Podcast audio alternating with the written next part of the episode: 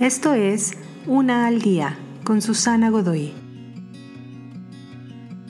Segunda temporada. ¿Cómo ves el mundo? Día 50. Viendo lo importante. Víctor Frankl era un psiquiatra judío, quien fue capturado en un campo de concentración nazi durante la Segunda Guerra Mundial.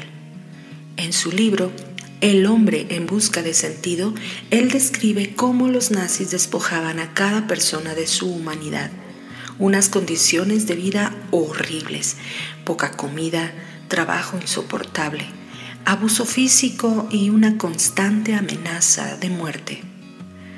¿Cómo se mantuvo con vida mientras otros morían? Y esto puede parecernos milagroso, pero sus circunstancias fueron acerca de todo lo peor que ellos pudieron ser y comportarse. Él no tenía control sobre su vida propia, pero sí tenía control sobre una sola cosa, su perspectiva sobre lo que vivía.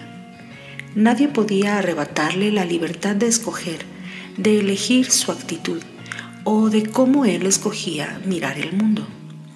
Cuando no le quedaba nada más, lo que importaba era su libertad de escoger su perspectiva y esto le dio una razón para vivir.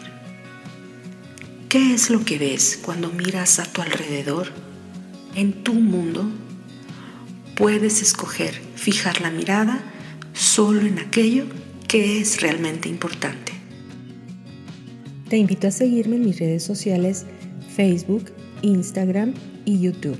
Busca las descripciones aquí abajo.